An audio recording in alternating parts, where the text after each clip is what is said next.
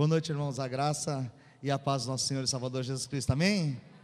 Deus é bom. Amém. Glória a Deus. Abra sua Bíblia comigo. Vamos colocar de pé.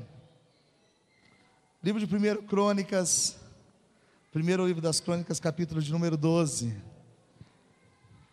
Obrigado, hein, pastor.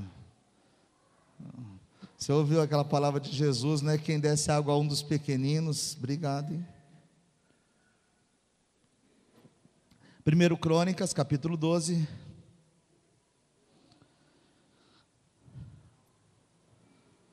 Versículo 8 ao 18. Amém? Encontraram? Amém. Glória a Deus. Diz assim a boa e santa palavra do Senhor. E dos gaditas se retiraram a Davi ao lugar forte no deserto, varões valentes, homens de guerra, para pelejar, armados com rodela e lança, em outras versões, escudos e lanças. E os seus rostos eram como rostos de leões, e eles eram ligeiros como corças sobre os montes. Ezer, o cabeça, Obadias, o segundo, Eliabe, o terceiro, Nismana, o quarto, Jeremias, o quinto, Atai, o sexto, Eliel, o sétimo, Joanã, o oitavo, Eusabade, o nono, Jeremias, o décimo, Macbanai, o undécimo, esses dos filhos de Gade foram capitães do exército. Um dos menores tinha a cargo cem, e o maior, mil. Esses são os que passaram o Jordão no mês primeiro, quando ele transbordava por todas as suas ribanceiras, e fizeram subir todos os dos vales para o oriente e para o ocidente. Também vieram alguns dos filhos de Benjamim e de Judá Davi ao lugar forte. E Davi lhes saiu ao encontro e lhes falou, dizendo: se vós vindes a mim pacificamente e para me ajudar, o meu coração se unirá convosco. Porém, se é para mim entregardes aos meus inimigos, sem que haja deslealdade nas minhas mãos, o Deus de nossos pais o veja e o repreenda. Então entrou o espírito em Amizai, chefe de trinta, e disse: Nós somos teus, ó Davi, e contigo estamos, ó filho de Jessé. Paz, paz seja contigo e paz com quem te ajuda, pois que teu Deus te ajuda. E Davi os recebeu e os fez capitães das tropas. Amém? Fecha os olhos, irmãos, vamos orar. Pai, Deus Todo-Poderoso, nós te louvamos, Senhor. Nós te agradecemos, ó Deus querido e amado, pela tua boa e santa palavra, Senhor. A tua palavra que é viva e eficiente, Pai, é mais penetrante que a espada de dois gumes. A tua palavra que há de nos tocar nesta noite, Senhor. Falar ao nosso coração e há de nos trazer a tua vontade para as nossas vidas. Nós nos colocamos submissos à tua palavra, Senhor. Te pedimos que o teu Santo Espírito nos leve a entender aquilo que o Senhor tem para as nossas vidas. Glorificamos o teu nome através de Jesus, o teu filho amado. Amém. Amém, querido. Pode sentar em nome do Senhor Jesus. Aleluia. Vou tomar uma aguinha aqui porque minha voz ainda não está boa. São 15 dias de viagem longa aí pelo meio do mato. E nesses dias, irmãos, foi bem interessante, porque eu peguei os lugares extremos, né? Na semana retrasada, indo até lá perto da, Bahia, Vitória da Conquista. Muito sol, muita seca, muito lugar que não chove há bastante tempo, um cansaço imenso. E essa semana, até Foz do Iguaçu, de um lado, e depois até o Mato Grosso. E voltando também, algo que me espantou que a região do Mato Grosso, a divisa, na verdade, São Paulo, Paraná e Mato Grosso, é lugar de muitas águas. E mesmo lá, ali na região das hidrelétricas, porque eu passei ainda solteiro em Itaipu, as águas estão muito baixas. Tem lugares que todos os anos eu passo e o rio é cheio, cheio, cheio, cheio. E agora nós olhamos e tem assim um espaço vago imenso, não chove. Muito cansaço. E nesses dias, alguns amigos meus, pastores, me ligaram com dificuldades, com problemas. E eu tive a oportunidade de orar com alguns deles, de ter um tempo de aconselhamento. E dois estavam em depressão profunda, uma situação muito séria. O outro disse assim: ah, a idade pesou e eu já não aguento mais e o outro está querendo fechar. E nessas tantas viagens, eu sempre tenho um tempo especial, porque eu vou sozinho, para ficar falando com Deus e meditando nas Escrituras. E esse texto ele foi objeto de treinamento de líderes e pastores há um tempo atrás. E ele tocou muito meu coração e eu quero compartilhar com a igreja que Deus então falando comigo sobre isso. Porque nós muitas vezes não conseguimos perceber o que está acontecendo ao nosso redor, todos os problemas, e nós sentimos dificuldades, como esses homens, esses quatro pastores de lugares de ministérios diferentes, com tantas dificuldades. E um deles me ligou e disse assim: Pastor, eu estou chorando desde manhã. Desde manhã. Eu não sei o que é, uma dor invade meu coração e me toma. Então eu queria falar com os irmãos sobre os guerreiros de Davi. Eu já preguei, talvez seja um dos textos que eu mais prego na igreja aqui. Perdi as contas de quantas vezes eu ministrei sobre os valentes de Davi. Mas a palavra de Deus nos diz, o apóstolo Paulo diz que não me canso de vos ensinar a mesma coisa que a segurança para vós outros. Amém? Então vamos novamente olhar, meditar sobre isso. O que está acontecendo aqui, 1 Crônicas, Davi não é rei sobre Israel ainda. O rei é Saul. Mas Saul não foi escolhido pelo povo. Muita gente fala, ah, Saul foi escolha do povo, não foi. Saul foi escolha de Deus. Foi Deus que disse a Samuel que ele fosse até Saul, filho de Quis, que estava procurando suas jumentas e que ungisse príncipe sobre o seu povo. Então, mesmo aqueles que são escolhidos por Deus, pode, vez por outra, escolher fazer sua própria vontade. Saul escolheu, ele decidiu fazer a vontade dele, não obedecer a Deus. Deus havia dito, através de Samuel, que Saul deveria aguardar o horário do sacrifício. E Saul, achando que Samuel demorava, ele mesmo decidiu sacrificar. Falou: Deixa que eu resolvo. Não quero ser só rei, eu posso ser sacerdote também. E quando Samuel chegou, Samuel falou: Olha, porque você não guardou o mandato do Senhor, também o teu reino está sendo tirado de ti. E a partir daquele momento, Saul passou a temer por perder o que ele achava que era dele, que lhe pertencia. E Deus havia levantado já Davi. Deus falou com Samuel: Já escolhi, já me provi de um rei segundo o meu coração, que vai efetuar aquilo que eu designei vá até a casa de Jessé o Belemita, e dentre os seus filhos você vai ungir um rei para Israel.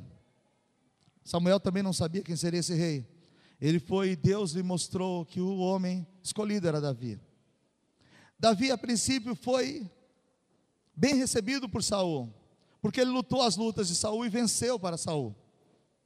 Mas agora, Saul estava com medo de perder o reino, e Saul também estava com inveja, porque a fama de Davi havia ultrapassado a fama de Saul.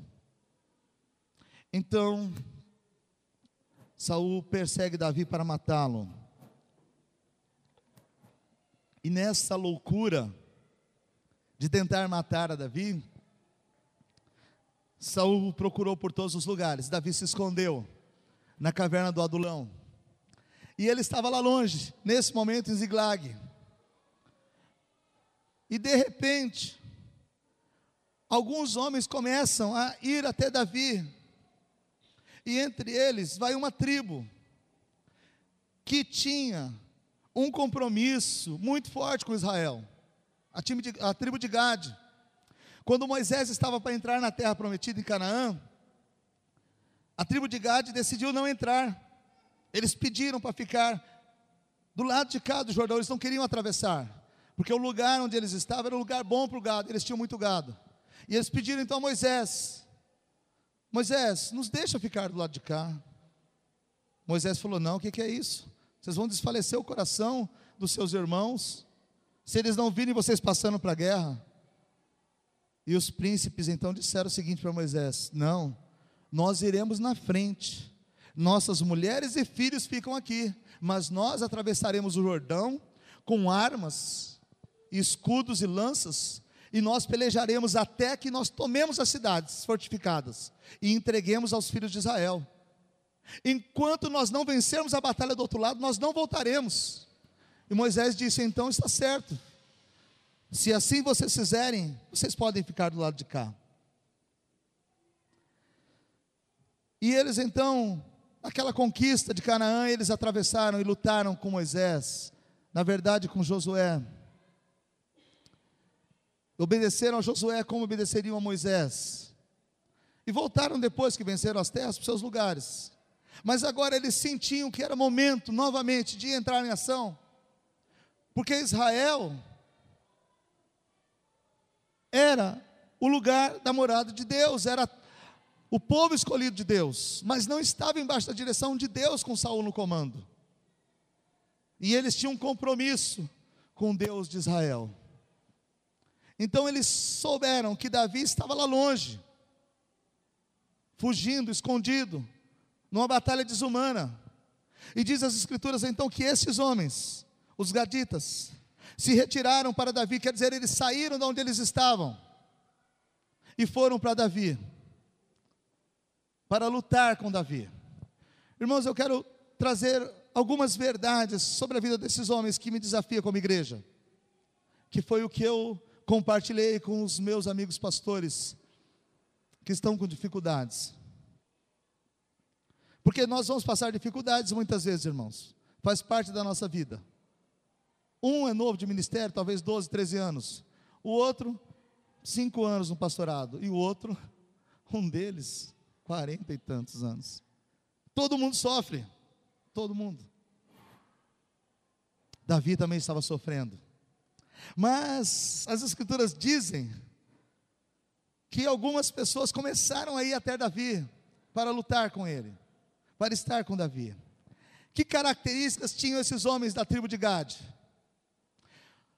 O versículo 8 diz: E dos gaditas se retiraram para Davi ao lugar forte no deserto. Primeira coisa, meu irmão, eles mudaram de posição. Eles saíram da posição, eles estavam embaixo do comando de Saul e agora vão para o comando de Davi. Isso implica em nós mudarmos de vida. Todas as vezes que nós quisermos fazer alguma coisa para Deus, nós precisamos sair do mundo para passar para Deus. Isso fala de conversão, isso fala de transformação de vida, de caráter, de coração de mentalidade. Quem é o, o que, que Saul representa para nós? Saul representa a desobediência a Deus. Ele decidiu fazer do jeito dele. Eles saem de Saul e vão a Davi, no deserto. Sabe, irmãos, se nós não, não quisermos mudar muitas vezes as nossas posições e convicções, nós vamos lutar sempre contra a vontade de Deus. Os gaditas entenderam, eles saíram de lá da terra deles e foram, atravessaram para ter com Davi. Segunda coisa, esse texto me mostra ainda no versículo 8 que eles eram corajosos. Todos aqueles que querem servir a Deus com fidelidade, tem que ter coragem, irmão, porque começar é fácil. É bem fácil, todo mundo começa. E o dia a dia é massacrante. O dia a dia é difícil. Casar é a coisa mais fácil do mundo. O sujeito vai lá no cartório, pega dois malucos que estão passando na rua, não posso falar que é louco, que o pastor falou que louco é endemoniado, então dois malucos que passam na rua. E fala com eles, vem aqui, você assina aqui de testemunha, o cara assina, o sujeito casa. Ficar casado, meu irmão, que é difícil. Sem quebrar a casa, sem bater na mulher, sem a mulher trair o marido, sem espancar os filhos, servindo e amando. Começar tudo é fácil. Mas esses homens, a Bíblia diz que os gaditas se retiraram para Davi ao lugar forte, eram varões valentes, homens de guerra, prontos para pelejar. Segunda característica desses homens que representam tão bem a igreja, a tribo de Gade, são pessoas valentes, prontas, preparadas para a guerra. Irmãos, nós vivemos uma guerra constante. É lógico que a Bíblia diz que a nossa luta não é contra a carne nem contra o sangue, são com ossos espirituais da maldade nas regiões celestiais, é verdade. Mas existe uma guerra sendo travada. E há quem pense que não. Eu dei risada, eu lembro de um pastor, candidato a pastor, eu comentei aqui com os pastores no, na reunião que nós fazemos de treinamento dos pastores, que esse homem queria passar pelo concílio, a igreja metodista, para alcançar o pastorado. Ele foi um ano, não deu certo, dois anos, três anos, nada, não conseguia. Ele era sempre reprovado. E ele tentou mais uma vez.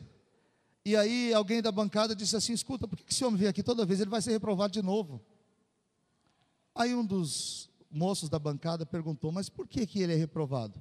Porque ele não acredita no diabo. Eu falei assim, ah, então é fácil. Promove ele a pastor, em três meses ele vai saber que o diabo existe. Fácil. Porque o diabo existe, irmãos. Existe. Então a nossa luta é essa. Não é contra carne nem sangue, são ossos espirituais da maldade das regiões celestiais. E nós precisamos, nós só venceremos a batalha que é espiritual, nos submetendo a Deus. Não é gritando, ah, aquela palhaçada de grita, amarra, solta. Nada, você pensa que o diabo é surdo você gritar? A única coisa que ele respeita é o nome de Jesus, é o sangue de Jesus, acabou. Amém? Então, segunda característica dos gaditas, eles eram homens corajosos, homens habilidosos, homens de guerra. E eles eram especialistas na lança e no escudo, irmãos. E tinham o seu rosto como o rosto de leão.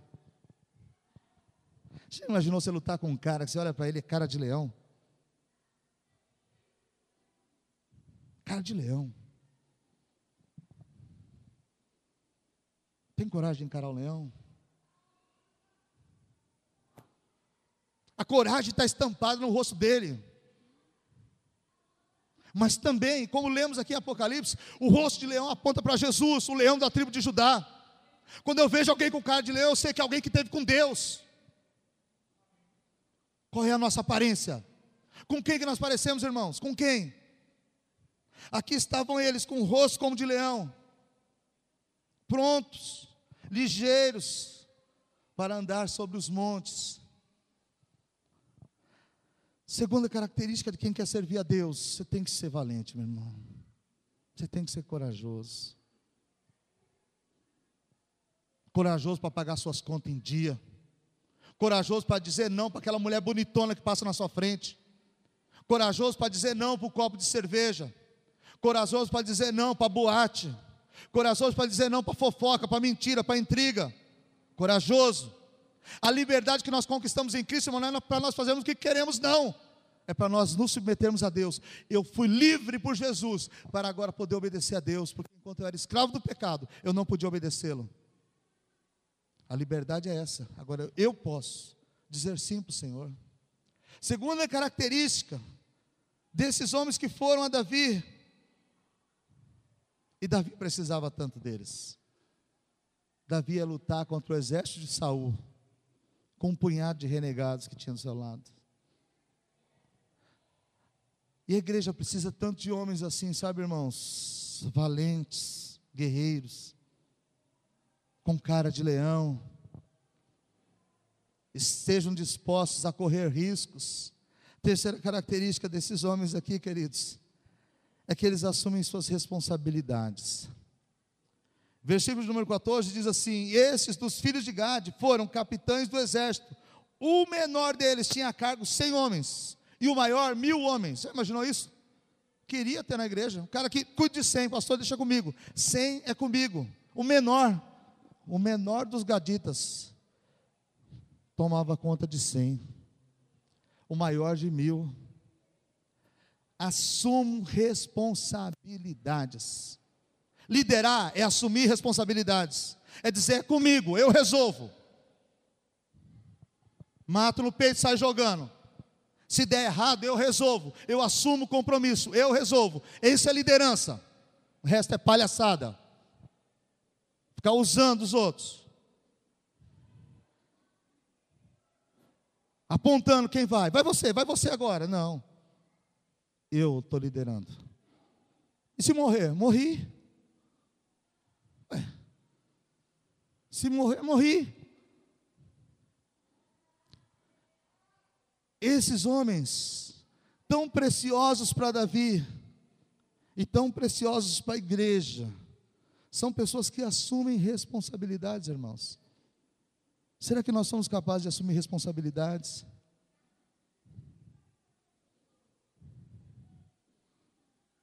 Será?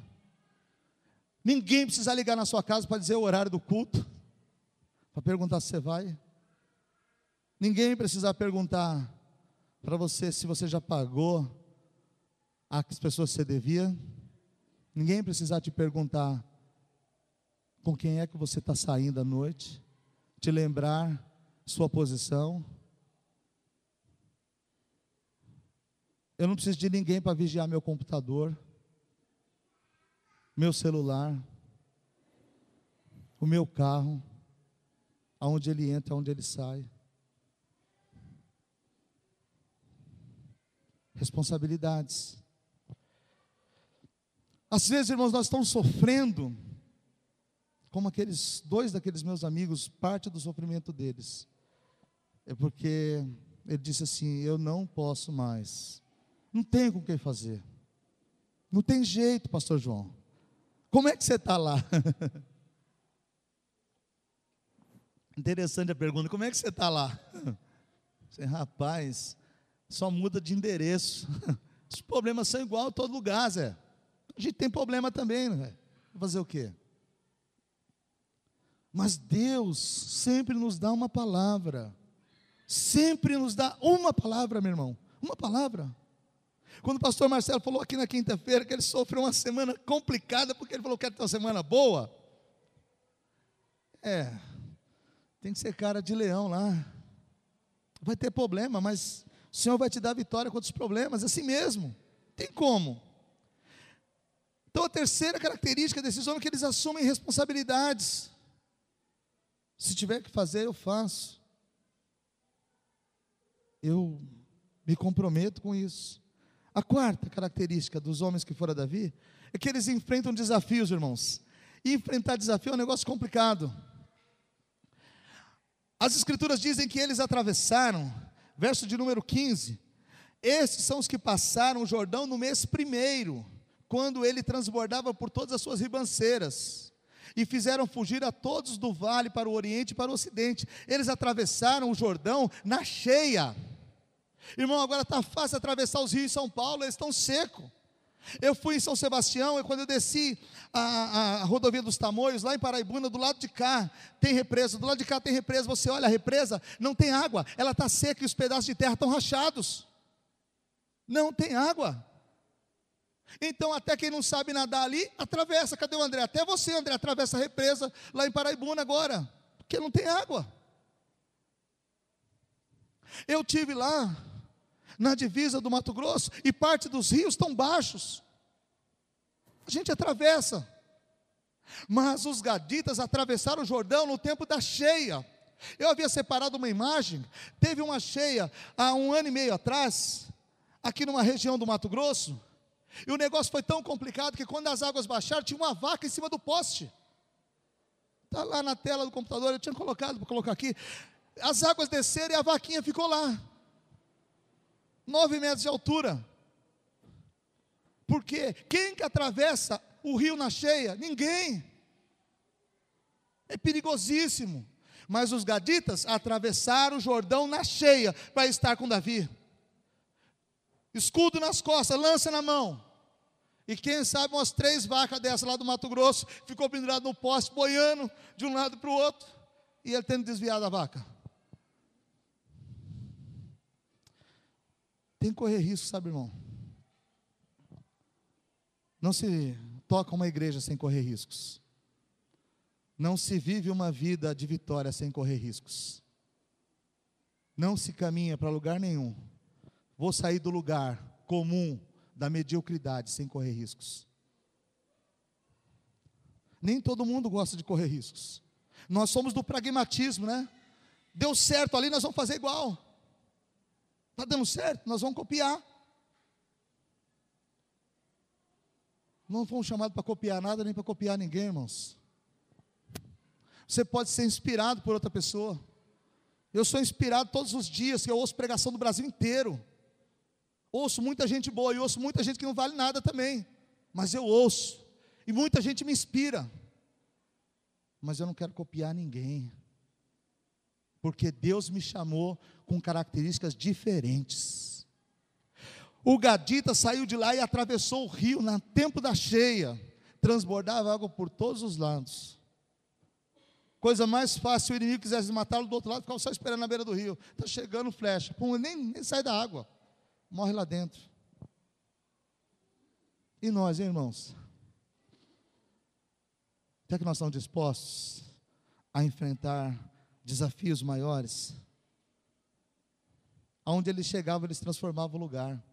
Verso 15 diz ainda que quando eles chegavam lá, eles faziam fugir todos os que estavam nos vales, para o oriente e para o ocidente. A terra era tomada dos inimigos do povo de Deus, mas quando eles entravam, eles limpavam a área. Limpa tudo. Eu topo o desafio.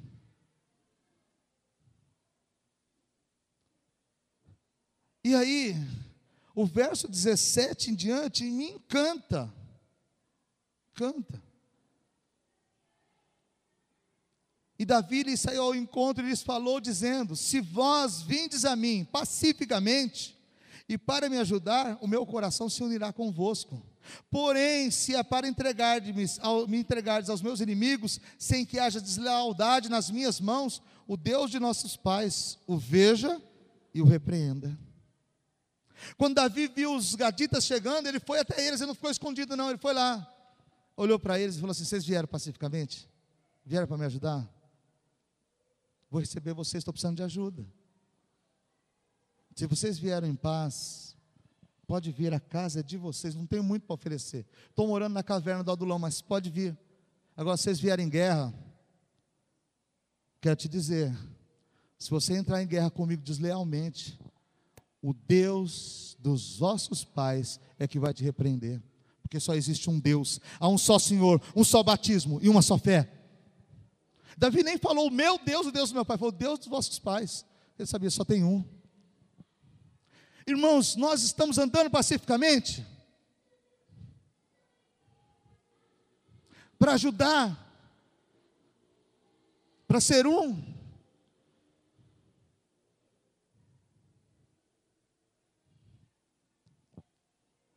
Que coisa tremenda quando o rei Davi sai para lá e olha para todos e diz assim: Se vocês vêm a mim pacificamente. Ah, irmãos, como nós precisamos olhar para as Escrituras para entender a vontade de Deus para as nossas vidas.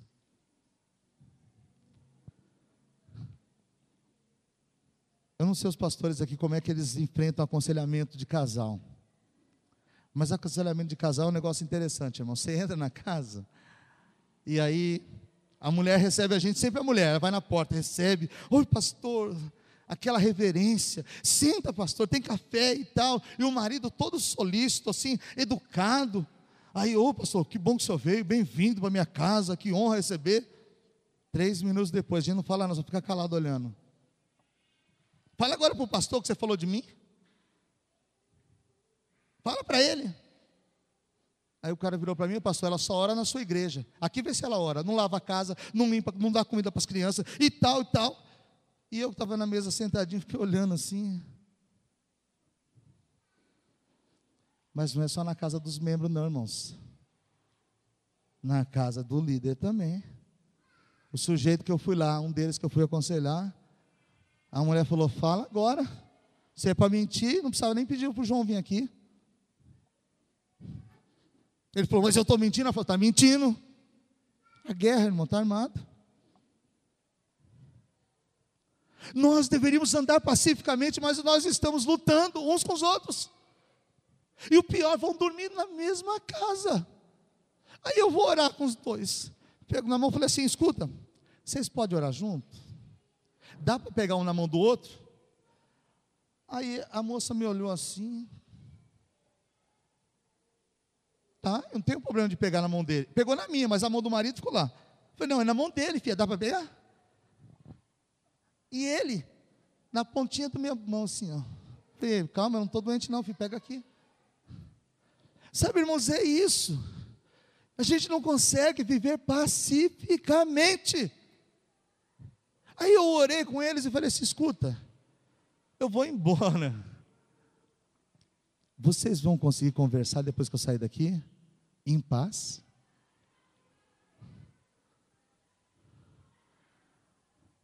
Aí me olhou assim.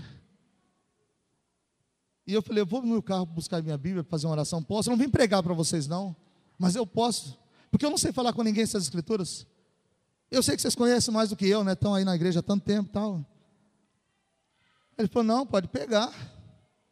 Mas é que ele pode pegar assim falar, não quero nem te ouvir. Eu conheço esse texto que você vai falar. Está faltando essa homem pacífico. Está faltando, viu, irmão? Mulher também, viu? Porque ela também não foi assim, ó, eu estou aqui amando, orando, intercedendo, não. Não, ela, ela falou assim, ó, eu tenho limite, hein? Eu tenho limite. Como é que nós estamos, irmãos? E nós, hein? Como é que nós lidamos com isso?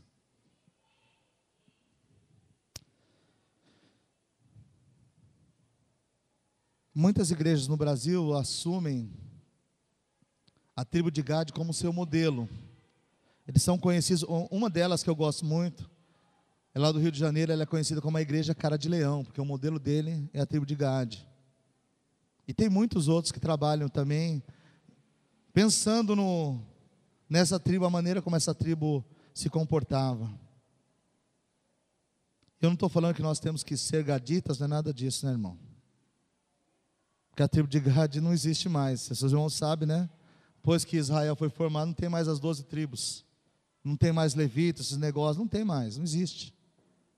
Quando o cara monta o templo lá e fala que tem, é, não tem, não tem. Mas, se está na Bíblia, é referência para nós. E o Novo Testamento diz que o Antigo Testamento são sombras, são figuras para nós aprendermos. Nós jamais vamos aprender a palavra de Deus escrita no Novo Testamento sem entender o Velho Testamento, a antiga aliança. Então Davi estava precisando de gente para trabalhar com ele. Mas ele queria gente de paz. Ele falou: Eu, você vem em paz, pacificamente? Pode vir. Pode vir. Então, verso 18: Entrou o Espírito em Amissai, chefe de 30, e disse: Nós somos teus, ó Davi, e contigo estamos, ó filho de Jessé. Paz, paz seja contigo, e paz com quem te ajuda pois que teu Deus te ajude, Davi, pois que teu Deus te ajuda. E Davi os recebeu e os fez capitães das tropas. Eles disseram: Nós estamos com você, Davi. Nós vamos te servir, Davi. E olha, irmãos, quando eles disseram: Nós vamos te servir, Davi podia confiar, porque tudo que eles se comprometeram a fazer com Moisés, eles fizeram com Josué. Vou ler lá para os irmãos. Josué, capítulo 1. Josué 1.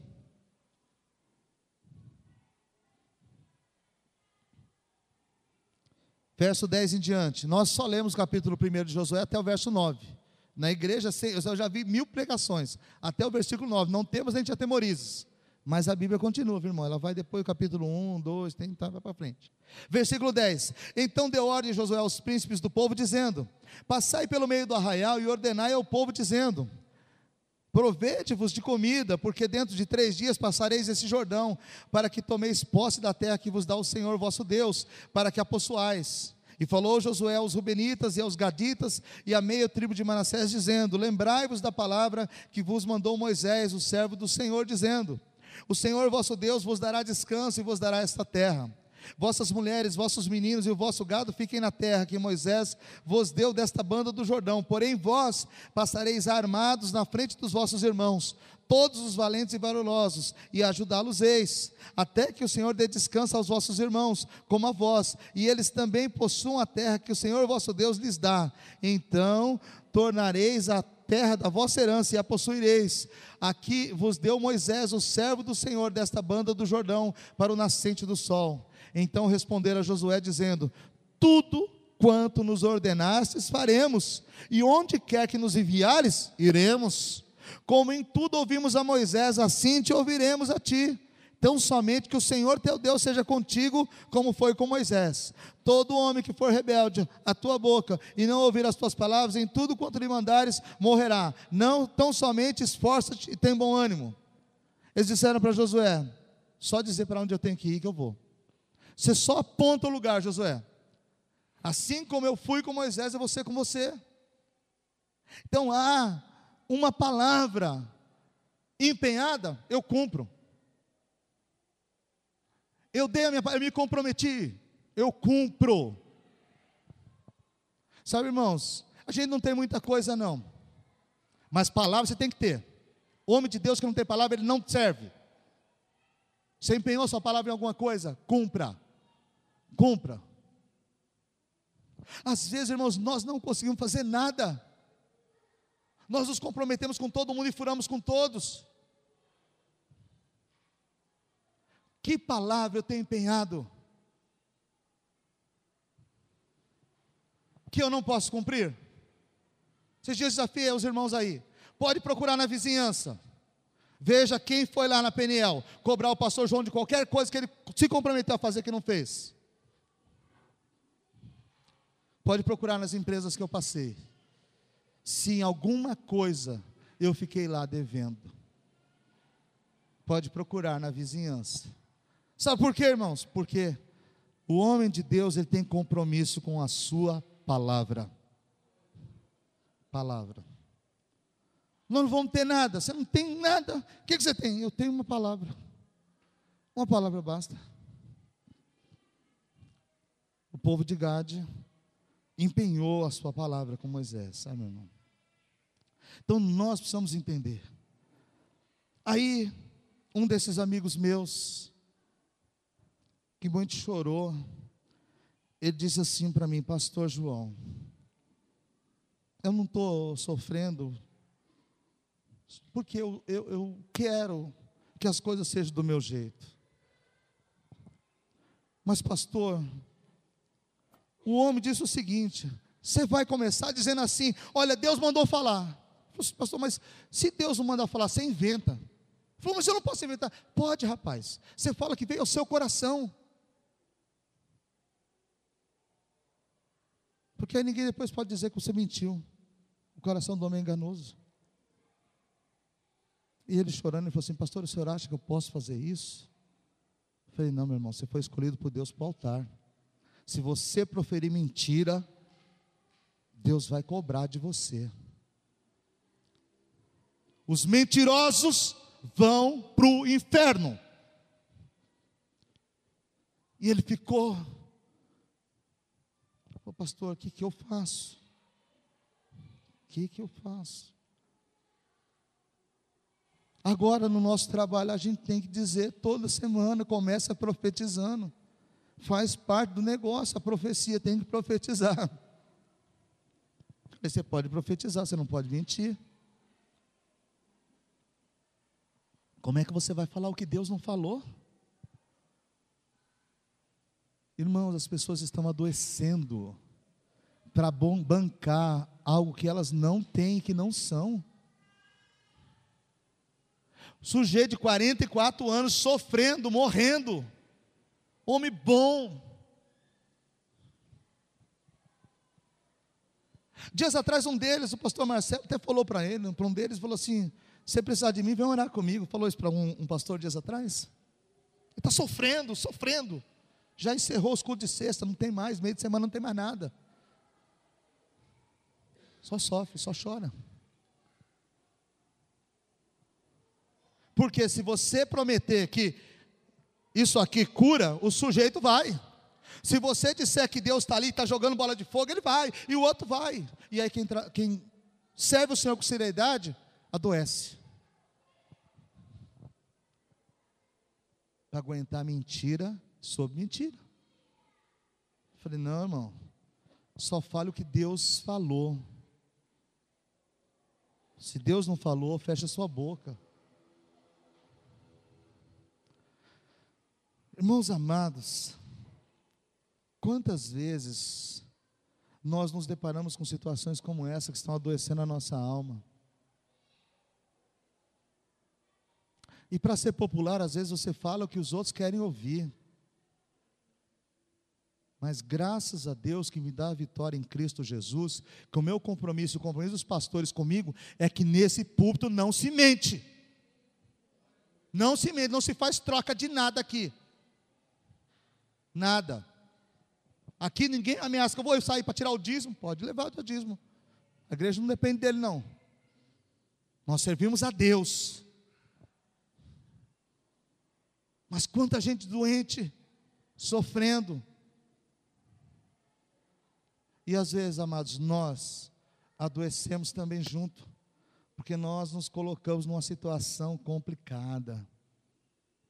Essa seca toda que está lá fora é uma figura do que a gente vê no reino de Deus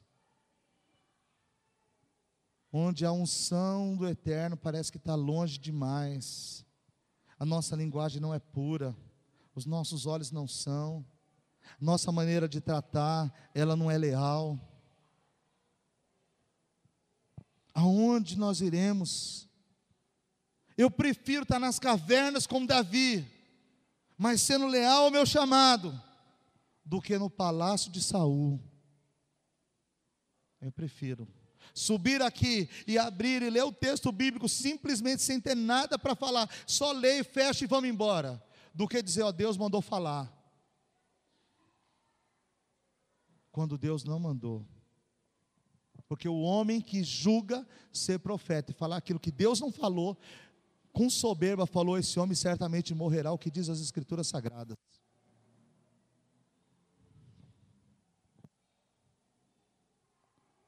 Nós precisamos, sabe, irmãos, de olhar para Cristo, para entender o que Ele quer de nós, qual é a nossa posição como igreja, como povo de Deus, como povo separado. Posso dizer que sou separado e no dia seguinte está fazendo coisas que Deus não aprova. Não posso. Eu não posso ver os meus irmãos morrendo nas cavernas e eu aqui na minha casa, no ar-condicionado, na boa. Foi por isso que os gaditas atravessaram na cheia.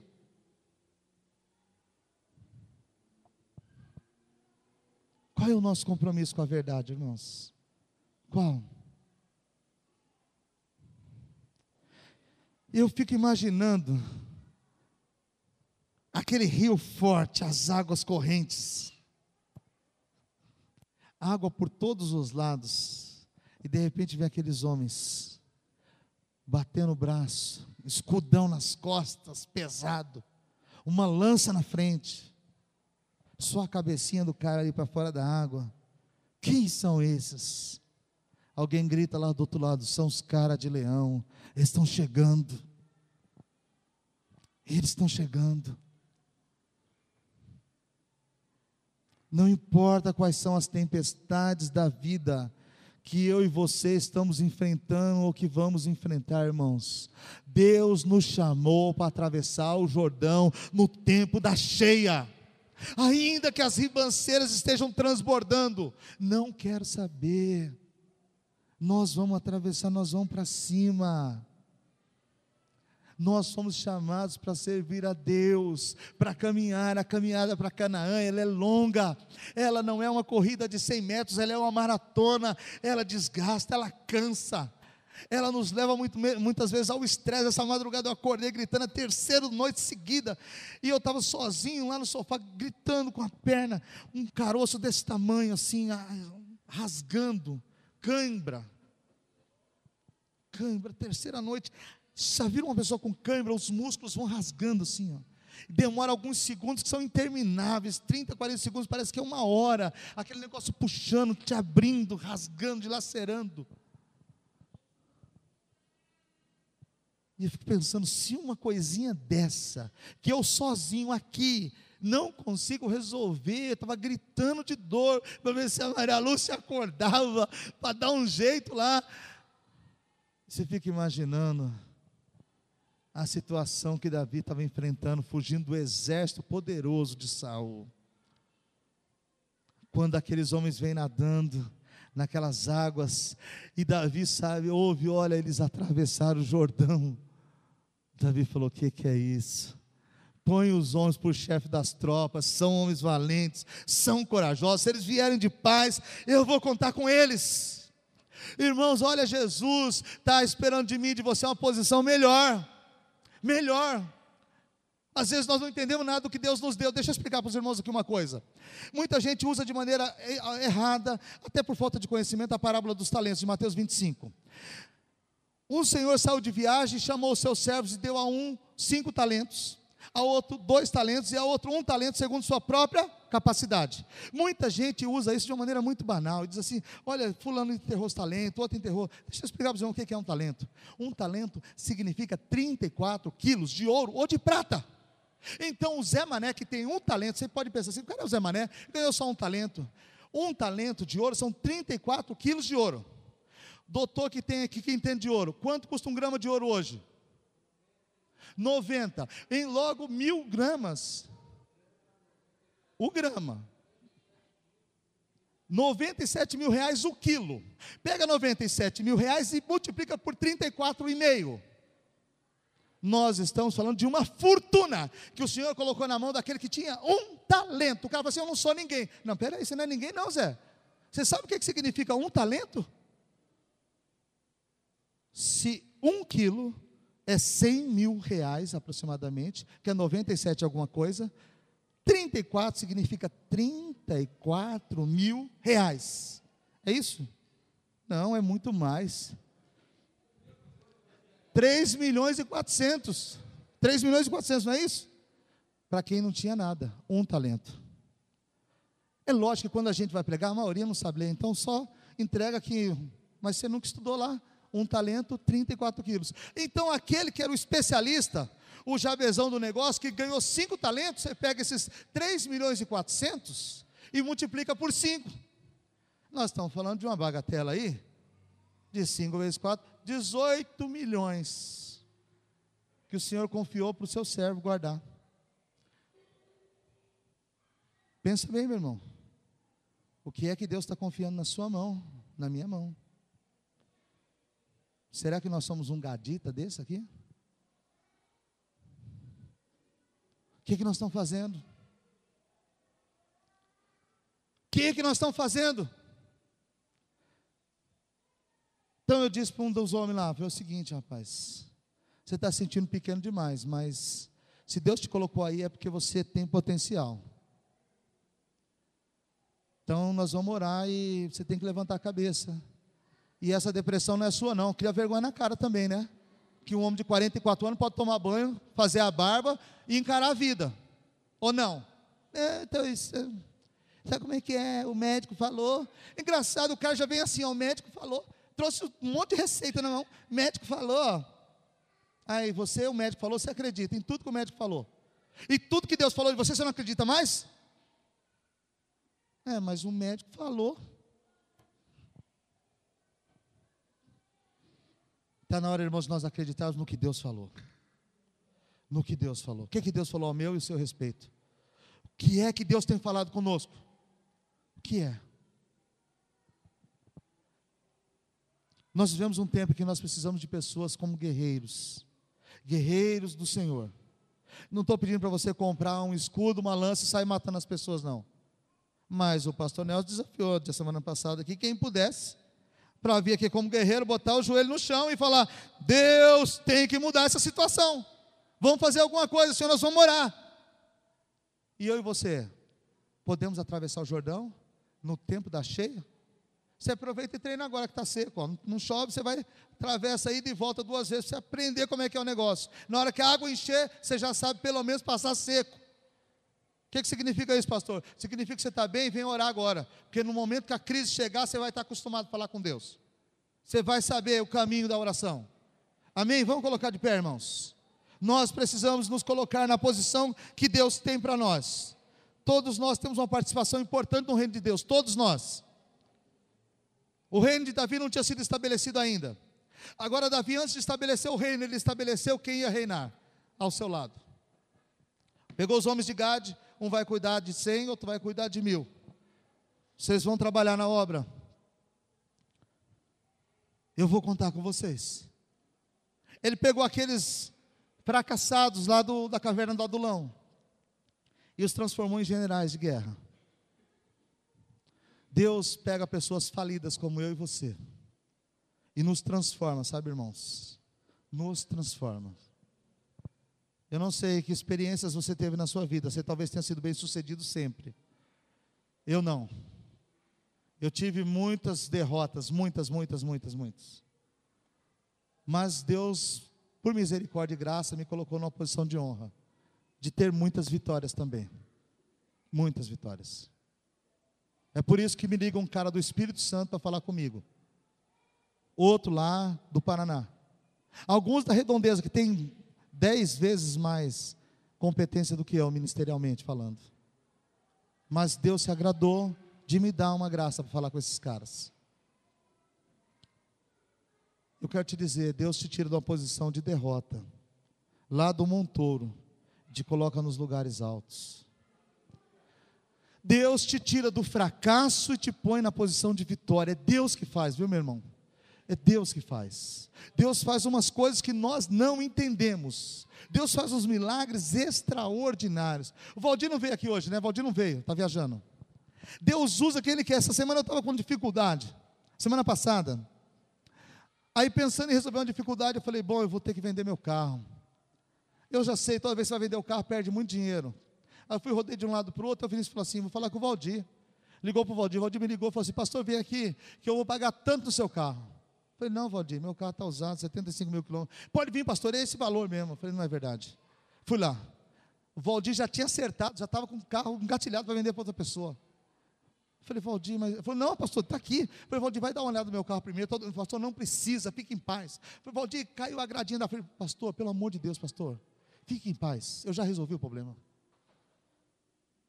Aí eu fiquei assim, não é possível. Aí ele foi lá, achou outro carro para mim, outro tal, falou assim: ó, esse aqui é tanto para o senhor, esse aqui é tanto tal, e o seu carro eu vou te dar tanto. Eu fiquei pensando, não é possível, Jesus, será que vai... Irmãos, Deus usa as pessoas de uma maneira extraordinária. Algo, eu comprei o carro por um valor X lá o ano passado, usei ele 75 mil quilômetros, rodei o Brasil todo, ganhei um dinheiro legal com o carro e vendi quase pelo mesmo preço. O Valdir pegou e falou: está aqui, tudo acertado, não se preocupa com nada, deixa que eu faço tudo.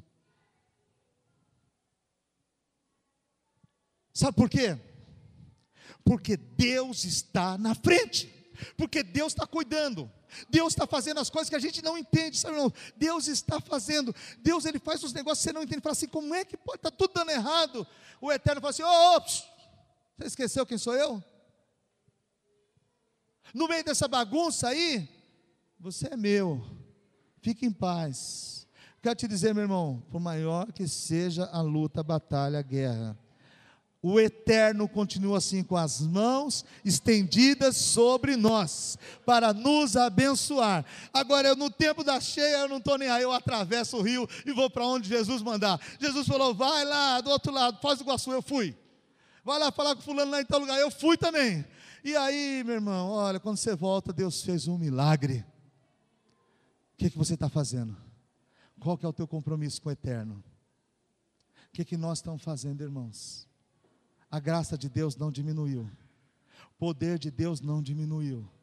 Agora as batalhas vêm, vêm, elas são fortes, elas são doloridas, elas são terríveis, mas Deus pode adestrar as nossas mãos para a guerra. Ele pode nos adestrar para a batalha. Ele sempre coloca especialistas ao nosso lado. Lá estavam os especialistas em lanças e escudos. E Davi falou assim: então vou tocar minha harpa, que os caras lutam aí, ó. Fique em paz. Deus vai fazer aquilo que você não consegue fazer. Deus vai fazer. Agora, no meio de tudo isso, tem que ter uma palavra: ousadia. Se nós formos medíocres, nós ficaremos no meio do caminho. Ousadia. Jordão está cheio, não tem problema. Eu atravesso o Jordão. Mas, pastor, nós vamos morrer. Nós vamos atravessar o Jordão na cheia. Lúcia, dá para ministrar? Quero que você feche seus olhos. Quero orar com você, meu irmão. Sabe, queridos, nós continuamos servindo um Deus vivo, poderoso. Mas as batalhas existem para todo mundo. É certo que eu falei com um garoto e o garoto está com problema, mas eu falei com o senhor e ele está com problema. Eu falei com um grande ministro, ele está com problema. Eu falei com o mais simples, ele está com problema. E eles olham para mim e falam assim: um deles falou assim: Ó, eu te chamei, sabe por quê, rapaz? Você me inspira. Porque quando eu falo para minha esposa, quando você roda numa semana, e eu aqui trancado dentro do quarto com depressão, eu não posso viver assim não. Eu precisava de um abraço seu só, pastor, só um abraço para me inspirar. Um abraço. E sabe, eu não estou falando isso aqui por orgulho, não. Quando ele me abraçou, ele estava me curando também. Falei para ele, nós passamos pelos mesmos problemas. Sabe qual a diferença? É que eu levanto 20 para as 4, entro no carro e vou trabalhar. Eu não apago a luz e me fecho dentro de casa.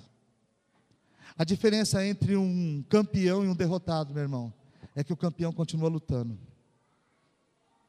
Ele continua lutando. O derrotado não. Ele joga a toalha. Ele bate e diz: Não quero mais, eu peço arrego. Nós não podemos jogar a toalha. Feche seus olhos, vamos orar. Pai amado, em nome de Jesus, no nome poderoso e maravilhoso de Jesus, o teu filho amado. Quero te pedir, Senhor, nesse momento de dor e de dificuldade que a tua igreja vive, Senhor. O teu povo está passando por tantas dificuldades, ó Deus. O Senhor conhece as pessoas que eu comentei aqui hoje, sabe as lutas que estão passando. Eu disse a elas que oraria por elas essa noite, porque eu creio que o Senhor vai transformá-los em cara de leões, em guerreiros valentes, e eles vão sair dessa situação, Pai e vão atravessar o Jordão no tempo da cheia, Pai. Assim também nós aqui, ó Deus, vivemos dificuldades e lutas, ó Deus. Muitas e muitas vezes, Senhor, nós não temos os recursos necessários, o Senhor bem sabe disso. Mas nós queremos, Senhor, atravessar sempre em direção à vontade do Senhor. Davi aponta para Jesus. Davi aponta para o Cristo aquele que o reino jamais terá fim. E eu quero atravessar o Jordão no tempo da cheia para encontrar-me com meu Jesus, com meu Senhor, com meu Salvador. Pai amado, em nome de Jesus, leva-nos, Senhor, a viver uma vida comprometida com a verdade, Pai. Comprometida com a tua palavra, Senhor. Uma vida que te agrade, Senhor. Uma vida, Senhor, que possa inspirar outras pessoas eu estou no altar porque eu fui inspirado pela vida do meu pastor. Quando eu vi o pastor Zé Maria pregar, Senhor, o meu coração queimava. Tudo que eu queria era estar no altar. Tenho sido inspirado, Senhor, no decorrer desses anos, por tantas pessoas maravilhosas, Senhor, que apesar das lutas, dos lutos que têm passado, continuam te servindo com alegria, com fidelidade, Pai.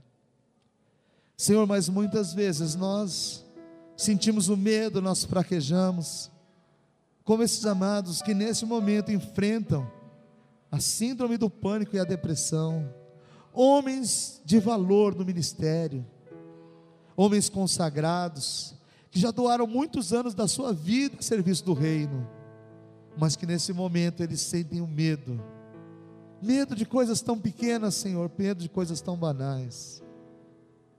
Mas o Senhor que é Deus, que cuida de nós, o Senhor é Deus que salva, o Deus que restaura, e o Senhor que conhece a luta desses amados irmãos, eu te peço, Pai, que a tua palavra os alcance, Pai. Novamente, Pai, o que eu disse para um deles essa semana, que quando ele pregava e os olhos dele brilhavam, meu coração queimava. E ele me disse: Mas eu nunca menti no altar. Eu falei, eu sei, por isso que eu acredito na sua pregação. Mas você também tem que acreditar no homem que prega lá. Os seus olhos têm que queimar e tem que brilhar, o seu coração tem que queimar por aquilo que você está pregando, meu filho.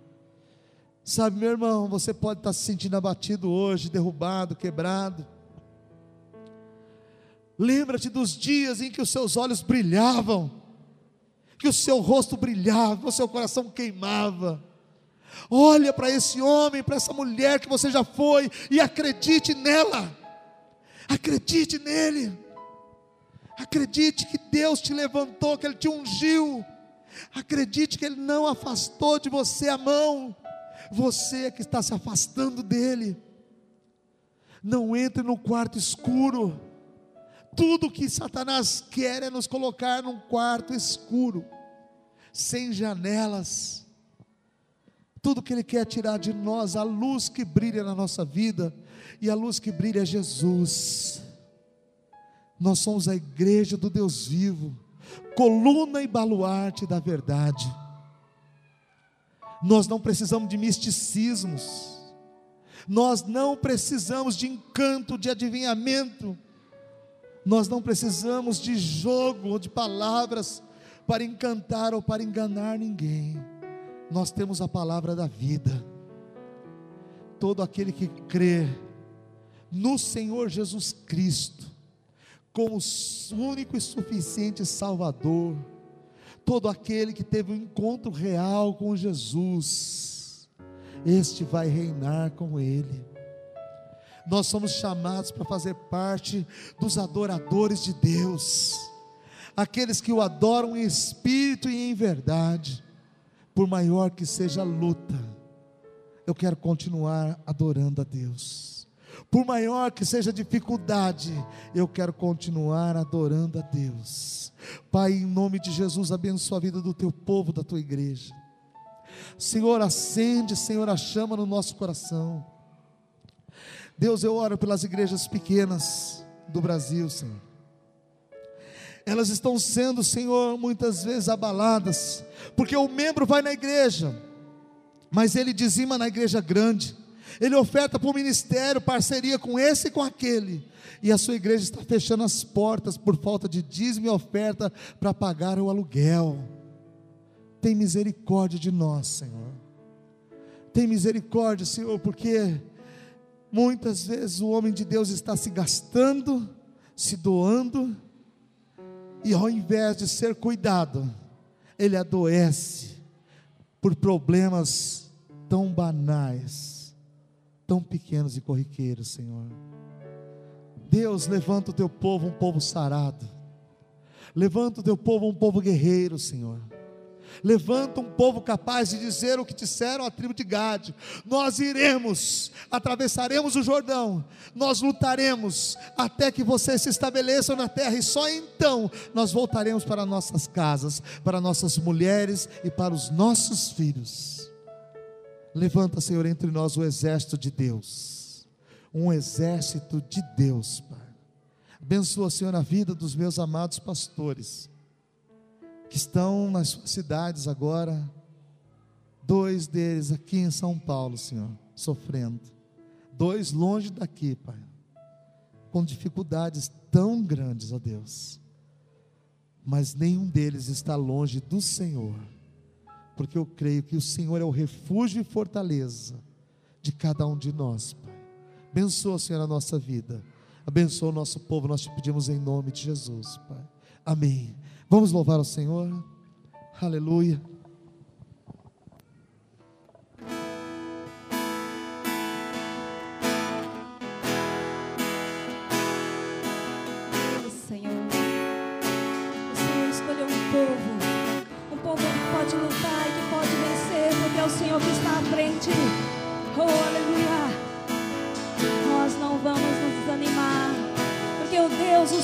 Exércitos é conosco.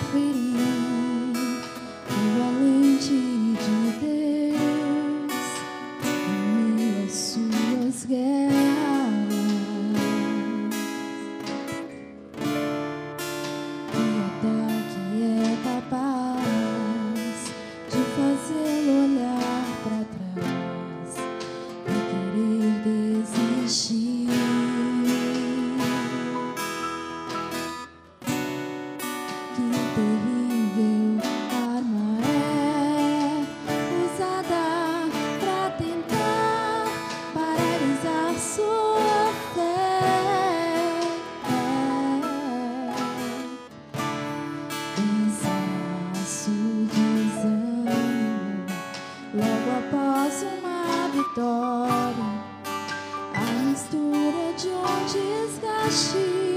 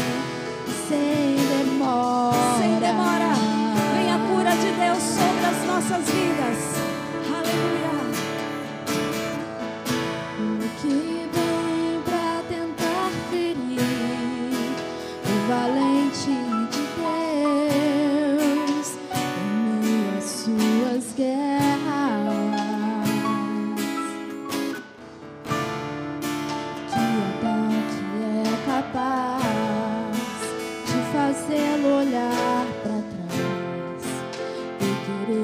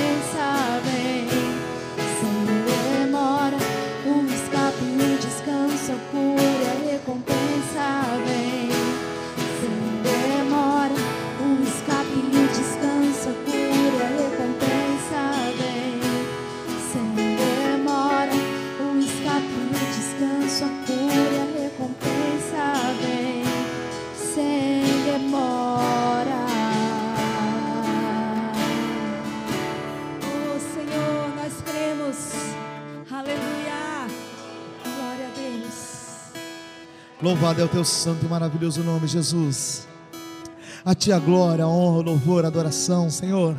A ti, ó Jesus, a majestade, o poder agora e para todos sempre. Nós queremos te servir, Senhor. Muitas vezes nos sentimos incapazes, ó Deus. Sentimos pequenos. Nós nos sentimos, Senhor, como aqueles que foram desprezados dos homens, mas o Senhor o Senhor continua ao nosso lado, continua nos levantando.